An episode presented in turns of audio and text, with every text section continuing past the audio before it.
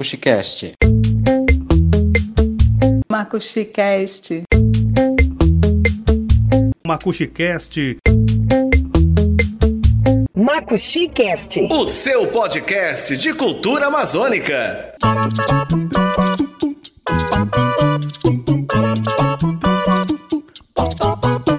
Amigo e minha amiga, você é amante de podcast, você é amante da cultura, da cultura amazônica, da cultura roraimense. Estamos chegando com mais uma edição do podcast MacuxiCast, o podcast de cultura da Amazônia. E hoje nós vamos falar sobre grafite arte. Que coisa massa, hein? Que maravilha!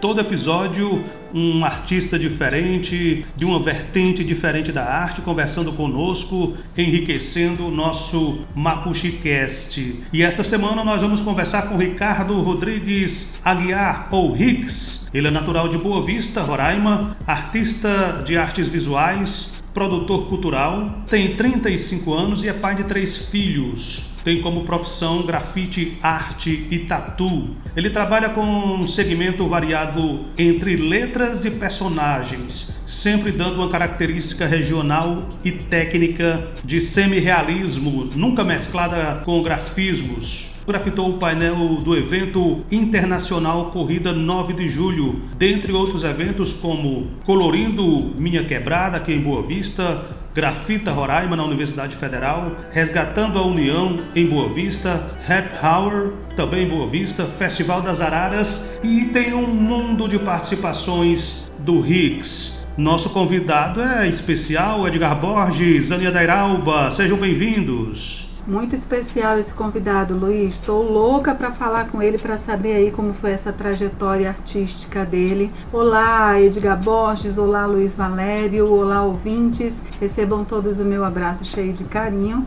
Olá, Rick. Seja muito bem-vindo ao nosso encontro MacuxiCast. E hoje vai oh. ser show porque além de tudo nós temos um som de fundo de passarinhos, uma coisa bem amazônica, bem do norte, não é isso, Luiz? E nosso convidado especial, Rick Arte. Exatamente, nós temos ao fundo som de um passarinho abrilhantando a nossa trilha sonora, o nosso background musical, é o BG, né, na linguagem do rádio, do podcast. O Hicks, seja bem-vindo. É uma satisfação ter você no nosso MacuxiCast. Muito obrigado pelo convite. Um bom dia, boa tarde, boa noite para geral que está ouvindo. Um abração em cada um de vocês. Um, um agradecimento enorme pelo convite, é, por a gente estar tá tentando mostrar um pouco do que a gente vivencia, do que a gente gosta de fazer, do que a gente ama e que a gente, a gente tenta transmitir para os outros. É muito bom a gente estar tá participando de uma, uma um bate-papo assim, interativo e naturalmente mostrando o que a gente gosta de fazer, né? Muito obrigado mesmo, de coração. Muito obrigado a você por ter aceito o nosso convite, ter tirado aí um tempo na sua lida diária de artista para conversar conosco. Como nós estamos gravando de forma remota, meu amigo e minha amiga ouvinte, além do agradável som de passarinho ao fundo da fala do Rix, você vai ouvir de vez em quando um cachorro latindo, um carro passando, um arara grosnando, um motoqueiro buzinando. Então nós temos todos esses sons de fundo porque estamos em home office, cada um em um ambiente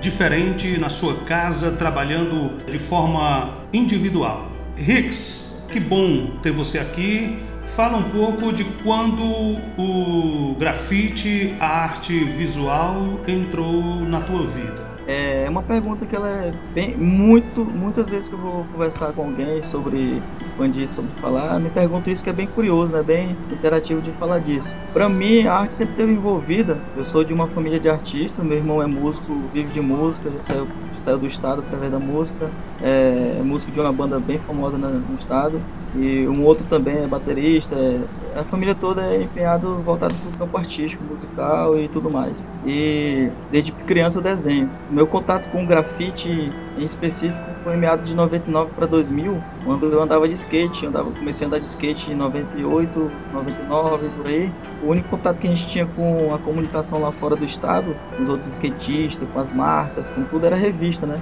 Dentro da revista de skate, as revistas de skate que a gente comprava para ficar por dentro das paradas, vinham os grafites, né? Da, da galera de São Paulo, dos caras que são velha guarda. E como eu já desenhava, né, chamou atenção. E não só minha, mas de uma galera que andava com a gente, né? É, skate é um esporte muito coletivo, onde é, a gente cria uma, um vínculo de amizade com um grupo muito forte. Então a gente tinha ali alguns que também tinham essa mesma paixão pelo desenho, pela arte e tal. E certa vez a gente juntou para fazer um painel e tal.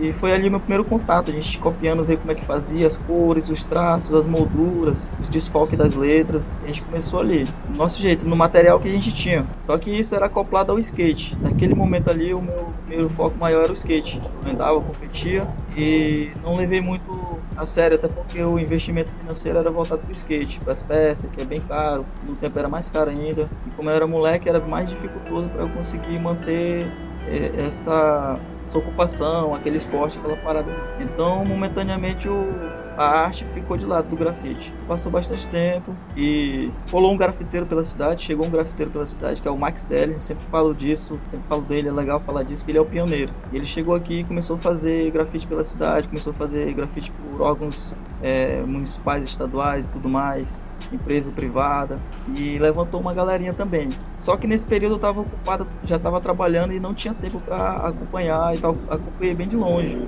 E teve um processo também bem grande no, nesse período que foi um, é, uma doença na família, que foi o caso do meu pai, foi a perca do meu pai foi nesse processo, nesse período. Então a gente fica meio distante de tudo, fica meio que meio fragilizado em algumas coisas e não quer muito, eu não tinha muito interesse nesse momento. Passou-se todo esse período, eu voltei a praticar mais, no caso, a me empenhar mais esse lado, meu lado artístico. Você acabou tendo que se afastar um pouco e depois você retomou o fazer artístico, foi isso? Isso. No caso, eu sempre trabalhei. Nesse eu trabalhava, meu projeto social era com arte, com serigrafia, com artesanatos, com cestaria, com trabalho com garrafa PET, origami, uma levada de coisa. E como eu trabalhava e, e estudava também, eu não tinha tempo para investir no grafite em si, mas sempre gostei, sempre desenhei e continuei desenhando. Em meados de 2010 foi quando eu falei, poxa, eu quero grafitar, eu quero, eu quero me investir nessa parada, quero voltar porque eu sempre gostei e levar mais a sério, digamos assim. Foi quando eu comecei a comprar o material e retornei com esses mesmos amigos lá de 99 e voltamos lá conversamos e vamos fazer a parada, vamos. E nesse período, o grafiteiro que estava aqui, o Max Deli já tinha ido embora, tinha se formado e foi embora para o sul do país. Então a gente começou a fazer lá de novo, procurando, é, contato com as pessoas de fora. Hoje em dia já com a internet, né? Nesse tempo, no caso, já com a internet. Em 2010, 2011, 2012, nesses primeiros anos de grafite com um olhar mais profissional, tentando estudar e focado mais, foi o pontapé inicial, que foi onde eu grafitei o primeiro painel artístico pago, digamos, um trabalho comercial, foi para o evento internacional da Corrida 9 de Julho. Antes disso, né, antes desse painel, era só pintura na rua mesmo, em prédios abandonados, na casa de algum amigo, é, digamos que treinando ali, aprendendo na prática mesmo, que o grafite ele é muito assim. E daí para cá, depois desse painel, como foi, teve uma visibilidade muito grande, a gente teve, teve portas para eventos, a gente convidar mais pessoas e fazer intercâmbios, enfim, grafiteiros da Venezuela, de Manaus, do Pará, de outros lugares do norte também. E junto comigo, essa galera, a gente caminhou para fortalecer mais essa união e foi quando a gente é, montou o coletivo Maco X, que é muito Ô, importante nesse processo também. Ô, Ricks, é, ah. só um minutinho, Ricks, pra, pra gente não perder a, a, linha da conversa e você começar a contar tudo e depois a gente acabar esquecendo, porque são muitos detalhes na sua vida, né? Você lembra onde foi o primeiro muro que você pintou? Sem ser o pago. Primeiro muro do bairro e o que pintou? Sim, o primeiro foi em casa. Treino. a gente faz em casa. Treinamento Geralmente caseiro, tem né? muitas esse histórias. Esse coletivo com Isso. os amigos foi esse da, na tua casa? Não, não. O primeiro que o primeiro que a gente pintou, que eu pintei, e não foi sozinho, que foi esse 99, o primeiro de todos, foi numa praça é, da cidade, em uma um muro que tinha lá. Esse foi o primeiro, sim. Eu tava lembrando desse primeiro agora nessa segunda fase, porque ela é, uhum. é sempre como eu falei, eu sempre falo assim, ela minha vida artística é dividida nesses dois períodos. Em 99 que a gente tentou fazer assim, e em 99 era bem difícil, eu tinha 16 anos e não tinha grana para comprar material, até porque não tinha também. É um detalhe que eu vou falar, falar mais à frente sobre essa conquista de a gente ter o nosso material de grafite aqui. É, mas nesse período de 99, a gente ficou em 99 e tentou fazer até 2000, 2001 e fizemos alguns, alguns muros. E o primeiro mesmo de todos foi esse que é ali na Praça do Pricumã. Posso até falar o local, Praça do Pricumã, ali próximo do viaduto fez alguns painéis, alguns, alguns desenhos bem tímido e tudo mais e tal, bem, bem simples mesmo, mas é, é legal ali. E qual o teu lembrar. estilo no grafite, Rick? Eu procuro hoje. É, hoje em dia eu procuro pintar uma temática regional amazônica, com, com personagens que são índios, caboclos e, e pássaros. Pássaros eu pinto muito. Ah, o estilo próprio, o, o, o, estilo no caso da técnica, a técnica Isso. entra no estilo no caso. A técnica eu tento puxar pro realismo. Hum. Mas assim, é, eu não tenho uma, uma, um estilo, uma vertente é, única, assim, eu faço só isso. Até porque a gente no nosso dia a dia aqui, a gente tem que fazer de tudo. Tem que fazer de tudo um pouco, né? Tem que fazer tudo. Sim. Mas é, os meus traços, eles, eles se misturam entre o, o realismo e o semi-realismo. E eu coloco dentro desse realismo e semi-realismo as coisas que a gente tem daqui, né? Ah, os pássaros, a vegetação e muito, muito os indígenas os certo. índios. Rick, ano passado é, a gente chegou a conversar algumas vezes, tu andava fazendo umas pesquisas sobre o Curupira, né, para incorporá-lo, incorporar esse ser da mitologia amazônica nas tuas artes. Como é que ficou esse processo? Você conseguiu fechar o, o personagem? Já, já está trabalhando com ele? Eita, agora tu foi, foi nos bastidores da minha vida, né? Exatamente. A gente utiliza Cara, o que sabe para é... colocar em risco o nosso é... entrevistado. Tu é... é o repórter dos bons. Cara, eu fico muito feliz de tu ter participado desse processo da minha vida, Edgar. Eu tava em Santa Catarina, né? E é legal falar disso, né? Porque poucas pessoas sabem. É a primeira vez que eu vou falar disso para alguém, assim, porque ele tá em processo ainda. Eu fiz alguns uhum. já, mas é, poucas pessoas sabem, né? É assim, eu tava procurando personagem para mim defender ele nas minhas pinturas, porque o personagem é uma característica, é um, um detalhe muito forte na vida de um grafiteiro. Existem os, os gêmeos, vou falar assim de pessoas que conhecemos, os gêmeos. Eles desenham Sim. dois garotinhos que são, são eles, são os personagens dele. Onde a pessoa dois vê, ca dois, dois cabeçudinhos, a pessoa né? vai saber que isso, que são cearenses. Então a pessoa vai saber que é uma pintura deles, né? E o meu, eu falei, poxa, eu, tava pesquisando e tal, conversando com um amigo meu que tem um personagem dele e tal, lá em Santa Catarina, e eu comecei a estudar. Poxa, eu vou fazer, para vou fazer um personagem inspirado no Curupira. Eu vi que o Curupira é um personagem amazônico, amazônico, né? Ele representa a Amazônia e mais forte no Amazonas. Aqui também, mas não tem tanta relevância só de Roraima. E dentre isso foi que tu me, me deu aqueles, aquele up, assim, aquele despertar do nosso Canaimé, que é um personagem que ele é um não é uma lenda, né? É um ser vivente real que tem uma história real. Ele foi desenhado por várias pessoas e eu resolvi criar o meu Canaimé, né? Criar o ah, meu personagem é, através da história do Canaimé. Ah, tu tava esquecendo esse detalhe, né? Completamente. E... Eu foquei no Curupira e esqueci do Canaimé. Pois é.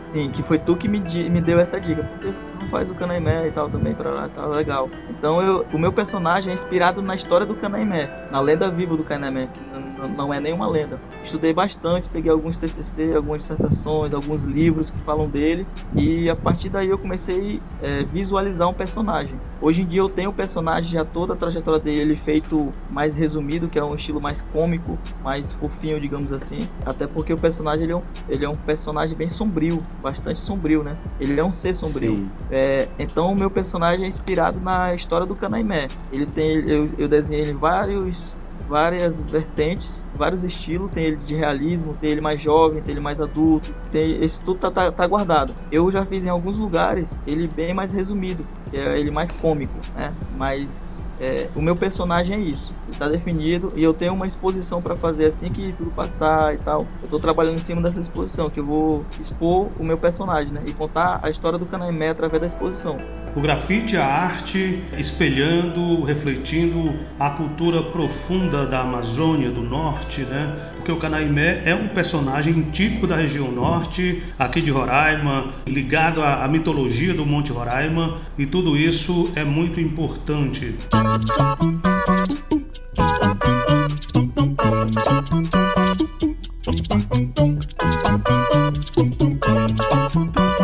Eu digo a você, meu amigo e minha amiga, que este é o MacuxiCast, o podcast de cultura da Amazônia. Todas as quintas-feiras nós estamos no ar com um novo episódio. Não esqueça de nos visitar nas nossas redes sociais, começando pelo nosso site, que é o www.macuxicast.com. Você também pode mandar e-mail para macuxicast@gmail.com. Qual é o nosso Instagram e o nosso Facebook, Edgar Borges? Nosso Instagram e nosso Twitter também são macuxicast com X, macuxicast e o temudo, Luiz Valério. É por aí que a galera se informa, por aí que a galera acompanha esse programa que está ouvindo agora e outros programas também, as outras nossas 12 ou 13 edições passadas. Exatamente. Se você quiser enviar mensagem de WhatsApp, nos contactar por WhatsApp, seja para parcerias, seja para agendar entrevistas, o meu WhatsApp é 991 35 8757 DDD 95. E quem quiser falar com Edgar Borges faz como, Edgar?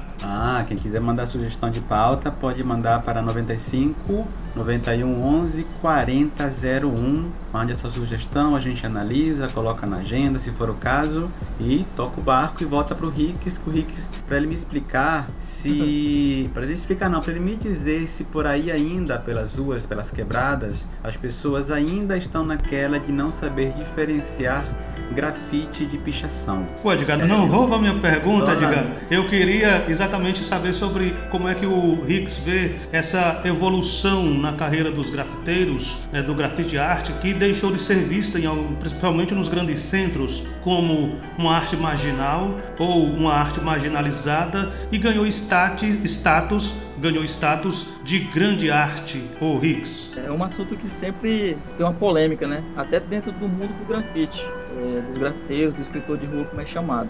Na minha concepção, esses anos que eu estou vivenciando a nível Brasil, que eu já viajei muito para fora de, de Roraima e vivencio muito aqui também no estado. Hoje em dia, a galera já consegue é, não confundir muito o grafite arte com o pichador e tal, o grafiteiro com o pichador. Isso na visão da sociedade. Devido a, a grandes artistas que estão aí batalhando resistência, todo estado tem um, um cara que é ativo, que está ali batalhando por eventos, por melhorias. Então o grafite arte ele ganhou uma proporção gigantesca. Tanto que o grafite hoje em dia, no, hoje agora, nesse momento, o grafite arte ele é a arte mais renomada do mundo. Ele está, principalmente do Brasil. O grafite brasileiro ele é muito bem representado. Ele está três vezes consecutivamente com um artista cobra no livro dos recordes. Que o artista cobra é o que pintou outro dia aqui na cidade. É um cara de renome mundial e ele tem colocado o grafite arte nas grandes galerias céu aberto. Tem os Gêmeos também, tem o Dois, tem uma infinidade de grafiteiros aí de São Paulo, do Sul, Sudeste e do Norte também. A gente tem grafiteiro aqui no Norte muito bom, no Amazonas. Tem os grafiteiros que sempre estão com a gente, que os caras são de renome mundial. Então essa galera que está é, levando essa arte cada vez mais trabalhada, mais detalhada, mais evoluída, faz com que pessoas conheçam, né? Tá? Hoje em dia o grafite está nas, é, nas marcas de roupa, tá em adesivo de, é, sei lá, de geladeira, tá em, tá em televisão, em, em comercial de TV, tá em, em, novelas, em filmes e tá em tudo. Então ele ganhou uma proporção muito grande, ele cresceu muito e com isso faz com que a, a maioria das pessoas gostem e, e, conheçam mais, né? Quais são as tuas influências? Você falou aí o nome de vários artistas das artes plásticas do, do grafitismo, né? Quais são as tuas influências? Eu me inspiro muito, eu, eu, fui muito influenciado por, pelos grafiteiros de Manaus. Eu sempre coloco o nome deles, que é o Rogério Amazon, né, que é o Amazon, é o Árabe Amazon, ele assina assim, Rogério Árabe Amazon, o nome dele, né? É um cara que já veio várias vezes pra cá, veio pro Grafita Roraima, e é um cara que eu já fui pra casa dele ficar tipo uma semana estudando, conhecendo a cena e vivenciando mesmo. O outro é o Raiz, que é outro cara que é muito, muito bom em realismo, e sempre ele tá em Boa Vista também, sempre que ele pode ele vem, faz intercâmbio eles têm um, um, zelo com a gente aqui de Boa Vista, de Roraima. Eles vêm para ensinar e os caras são, assim, topo do Brasil. Eles são caras que são conhecidos na América do Sul toda e são aqui nossos vizinhos e a gente tem a oportunidade de ir lá com eles, passar o final de semana, eles vêm aqui também. Então eu seria covarde se eu tivesse inspiração por um cara lá de São Paulo, entendeu? Então, para fora do Brasil, ah, pra mim, assim, eu, é um pensamento meu, né? Eu estaria sendo covarde comigo mesmo se eu não usasse eles de inspiração, entendeu? Não então, valorizasse mim, essas eles... pessoas. Eu falo né? em nome. Isso, eu falo em nome deles, só que em Manaus tem muitos. Aqui no norte tem muitos, no nordeste também tem vários amigos assim que, poxa, são, são os caras que é, me inspiram muito, ajudam muito, não só eu, mas outros grafiteiros de Roraima também. E quais estados brasileiros você já grafitou, Ricks? É, Roraima, Amazonas, Minas Gerais, Ceará, é, Santa Catarina Já rodou então, né, Higgs? Deixa eu ver, acho que foi mais algum. Pará. Já, já rodou tudo graças ao grafite, graças à arte. Que fantástico, cara. E Isso. ô Higgs, e esse É, material? Infelizmente, essa- ano, essas- ano passado, como eu havia falado, é, viajei em alguns lugares. Eu ia viajar mais, né? Tinha alguns convites pro Paraná, São Paulo mesmo, Praia Grande e Rio Grande do Sul. Só que por conta da pandemia não deu, né? Teresina, eu tinha um evento em Teresina que esse ano também já foi cancelado de novo. Infelizmente não deu por conta da pandemia. Eu creio que esse ano também tá meio do ano e tá meio difícil. É, Mas é isso. Esse ano você, você já pode se despedir dele, porque até chegar a vacina e as coisas foram liberadas, sem risco de saúde, vai demorar um pouco. É verdade. é. Ô Ricks, eu queria saber, é, toda, esse, toda essa, essa tua história visual, é, você registra ela? Você tem algum site, alguma, alguma fanpage onde as pessoas que estão nos ouvindo possam matar a curiosidade e ver o que você produz? Cara, assim, é, com relação a isso, eu, eu uso mais de vivência. Eu tenho uma, uma dificuldade com relação a isso. Eu tenho que registrar mais, eu tenho registrado pouco. Eu registro assim muito no modo aleatório mesmo, por vivência. Ah, tá legal o momento aqui, fiz uma foto e tal, para lá. Eu não tenho aquele empenho fotográfico e, e vídeo, de vídeo é, profissional. É até uma dificuldade que eu tenho, né? Que eu tenho que ter alguém me acompanhando para fazer esses registros, porque são tem registro aí que, que eu já perdi e eu não vou ter mais nunca de viagem, de tudo mais. Só que assim, tem um pouquinho de, do meu lado artístico é no meu Instagram. O endereço é RIX underline arte sem o E. Lá no meu Instagram vai ter, vai ter trabalho meu, vai ter foto de viagem, vai ter foto de evento, vai ter vídeo de, de algumas coisas. Não muito, mas lá tem. Mas alguma coisa, Instagram né? tem. É, essa, essa questão do registro, lá. ela é, ela é fundamental, porque, por exemplo, no próprio Instagram, eu, eu mesmo sigo muitos grafiteiros, muitos artistas plásticos, que mostram inclusive o processo de criação do, das suas artes, e é muito bonito de se ver, é inspirador. E falando em inspiração, É Ricks, muito bom. em 2015, você ajudou a criar o coletivo Macuxis, que é uma brincadeira com o nome da etnia Macuxi e a palavra X, Macuxis. Ah, quantas anda esse coletivo e qual foi o maior destaque das ações que vocês já fizeram? Legal. É, o Maco X é um trocadilho, né? Uma fusão do X, que em algarismo romano é 10, e éramos 10, um coletivo de 10 pessoas. Pronunciando isso junto, refere ao, ao quem nasce aqui, né? Que são os Maco X. Nós somos Maco X. Uhum. É, foi criado. Eu vou explicar desde o início. Ele foi criado. Eu tinha as ações que eu fazia alguns eventos de skate e de grafite. Tinha o Sete Nicas, nosso grande amigo Sete Nicas, músico, produtor, produtor cultural também, que fazia os eventos de rap.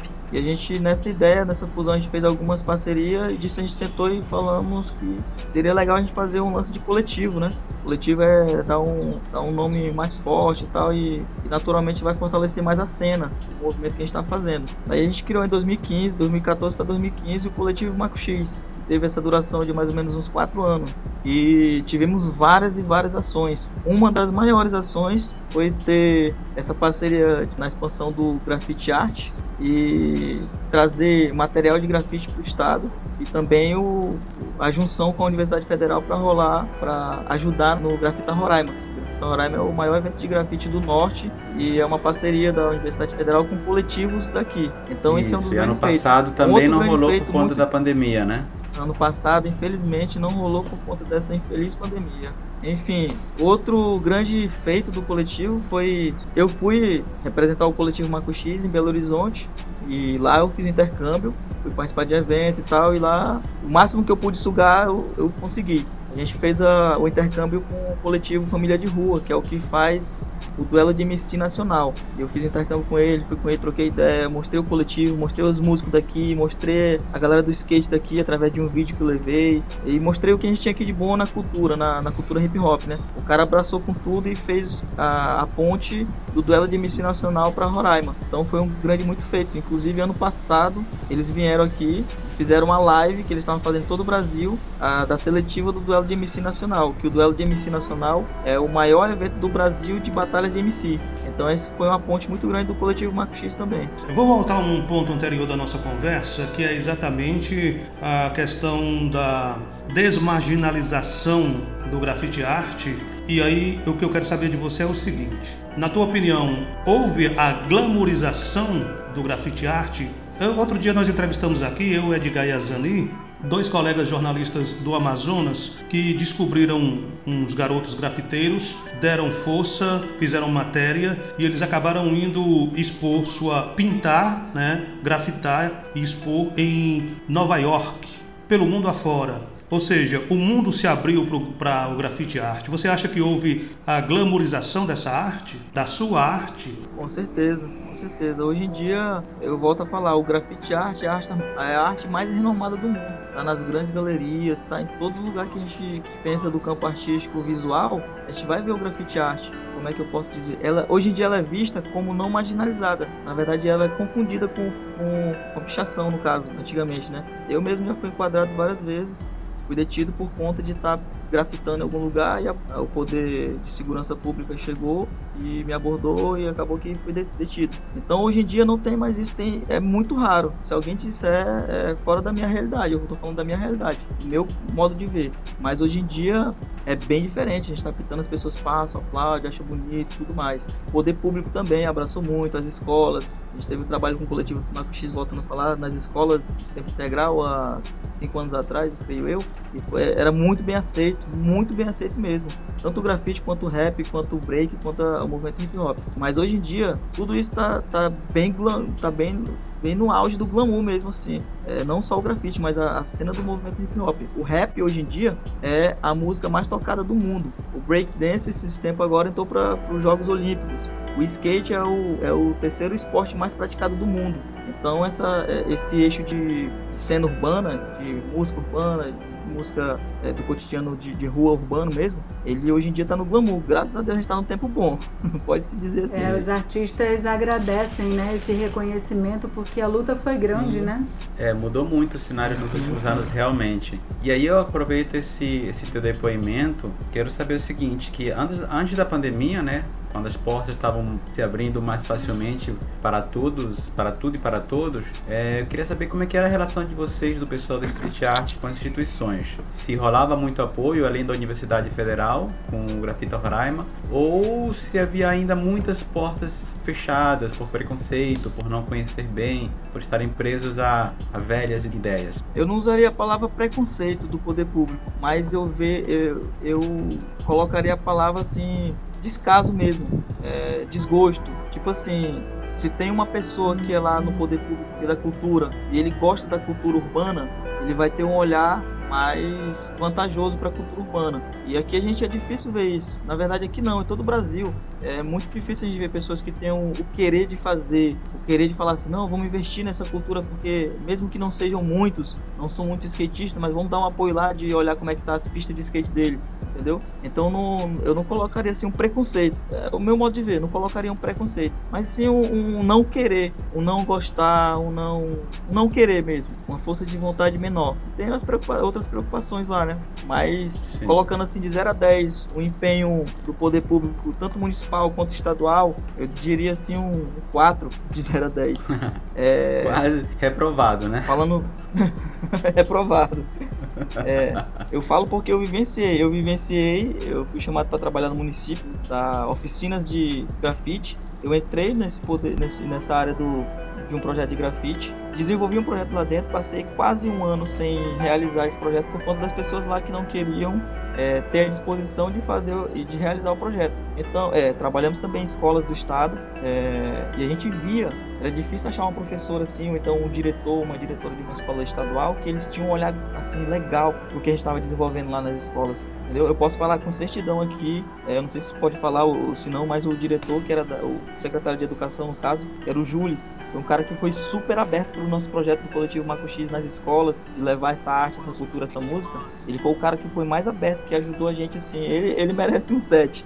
Deu o apoio que então, vocês é, precisavam, é, né? É bem. Isso. Então, é, e foi um cara que passou pouco tempo a gente perdeu ele muito rápido. É tão importante, né, Rix, essa levar essa arte, esse tipo de manifestação artística para as escolas, porque aquela gurizada que está naquela efervescência da rebeldia da juventude atual, eles acabam se identificando, né, e tendo motivos para é, extravasar essa energia fazendo arte que pode transformá-los em grandes nomes do grafite, por exemplo, pode tirá-los da vida da, da periferia de Roraima e alçá-los a um status de artista renomado pelo Brasil afora, né?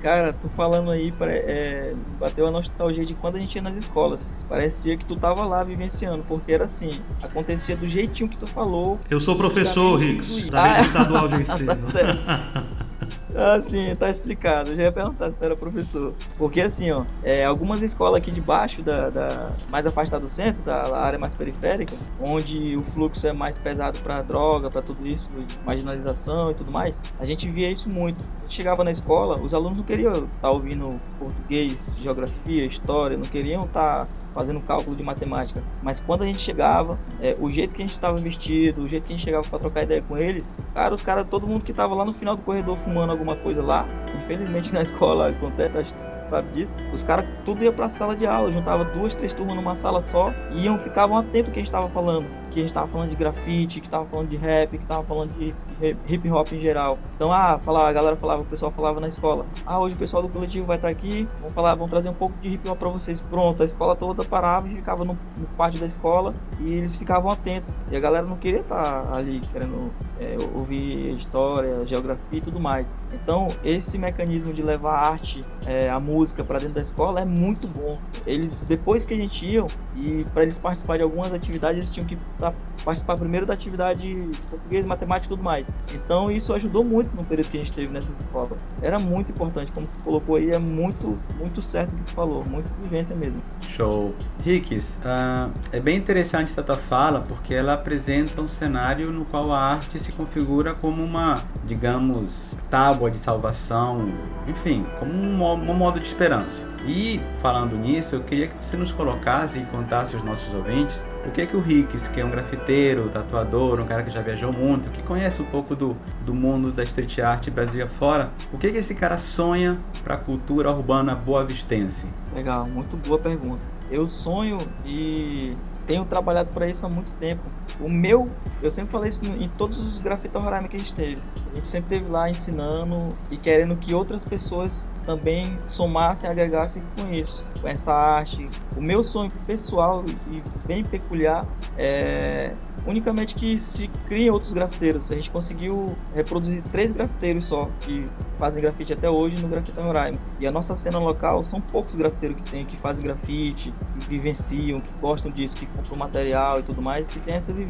E o meu sonho é que se expanda, né? que, que, que aumente, que cresça, que, surjam novos Ricks, que surjam novas Jubes, que surjam novos Naná, novos Folha, entendeu? Que são os grafiteiros que tem, que, que existem comigo. E que surjam outros coletivos Marco X, que surjam outros coletivos urbano e tudo mais. Para que isso cresça, para que a gente tenha uma vivência melhor. Porque quando eu vou em outro estado, em Manaus, em Manaus tem 300 crios de grafiteiro, sei lá, tem 500 grafiteiros. Então, o meu sonho é que isso cresça, que expanda. É tanto que eu faço, eu dou oficina, do curso, e chamo, abraço e puxo nessa ideia de que surjam outras pessoas. E que o grafite local, os artistas locais, que a gente tem muito, é parte do meu sonho também, isso complementando, e a nossa arte seja reconhecida cada vez mais a nível Brasil. Porque a gente tem grafiteiros bons aqui, a gente tem artistas, desenhistas muito bons, entendeu? Então, isso é parte do meu sonho. Beleza! Este é o MacuxiCast, o podcast de cultura da Amazônia. Só lembrando a você, meu amigo e minha amiga, amante de podcast, amante da cultura, que o MacuxiCast é roteirizado, produzido e apresentado por Luiz Valério, Edgar Borges e Zani Adairalba. A realização é da Verbo Digital Comunicação e Marketing.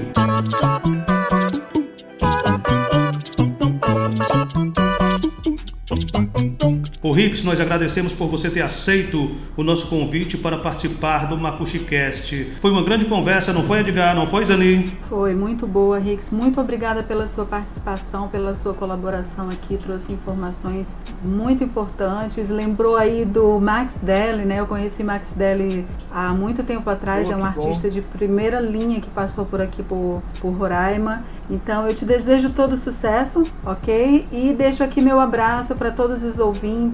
Abraço Luiz Valério, Edgar Borges. Isso, um abraço Zania Deral, um abraço Luiz. Rick, sucesso na tua carreira futura, parabéns pelo que você já fez no passado. Que você continue ajudando a construir por aí uma cena urbana cada vez mais forte, cada vez mais potente. Muito obrigado, eu agradeço também, eu feliz pra caramba quando é, pessoas como vocês dão essa oportunidade de a gente poder falar, mostrar para outras pessoas o, o, que a gente tem de bom na cidade, né? o que a gente tem de bom de, no campo artístico, musical e tudo mais. Enfim, eu fico muito feliz porque eu tenho a oportunidade de mostrar para outras pessoas que a gente tem um potencial bom aqui. E eu fico feliz pra caramba com esses convites. Obrigadão, viu? Tamo junto. Nós também. Nós que agradecemos ter artistas da sua envergadura participando do MacuxiCast, enriquecendo o nosso podcast de cultura. Rix, até o próximo encontro. Certamente você vai ser convidado para continuar esse papo que foi muito bacana. Um abraço, até a próxima. Obrigadão. Então é isso, meu amigo e minha amiga. Chegamos ao final de mais um episódio do MacuxiCast, o seu podcast de cultura. Nós estamos aqui a cada semana com um novo episódio, sempre um personagem novo da cultura roraimense, amazônica e amazônida. Ouçam os episódios que já estão disponíveis. Um abraço, até a próxima. Direto ao ponto.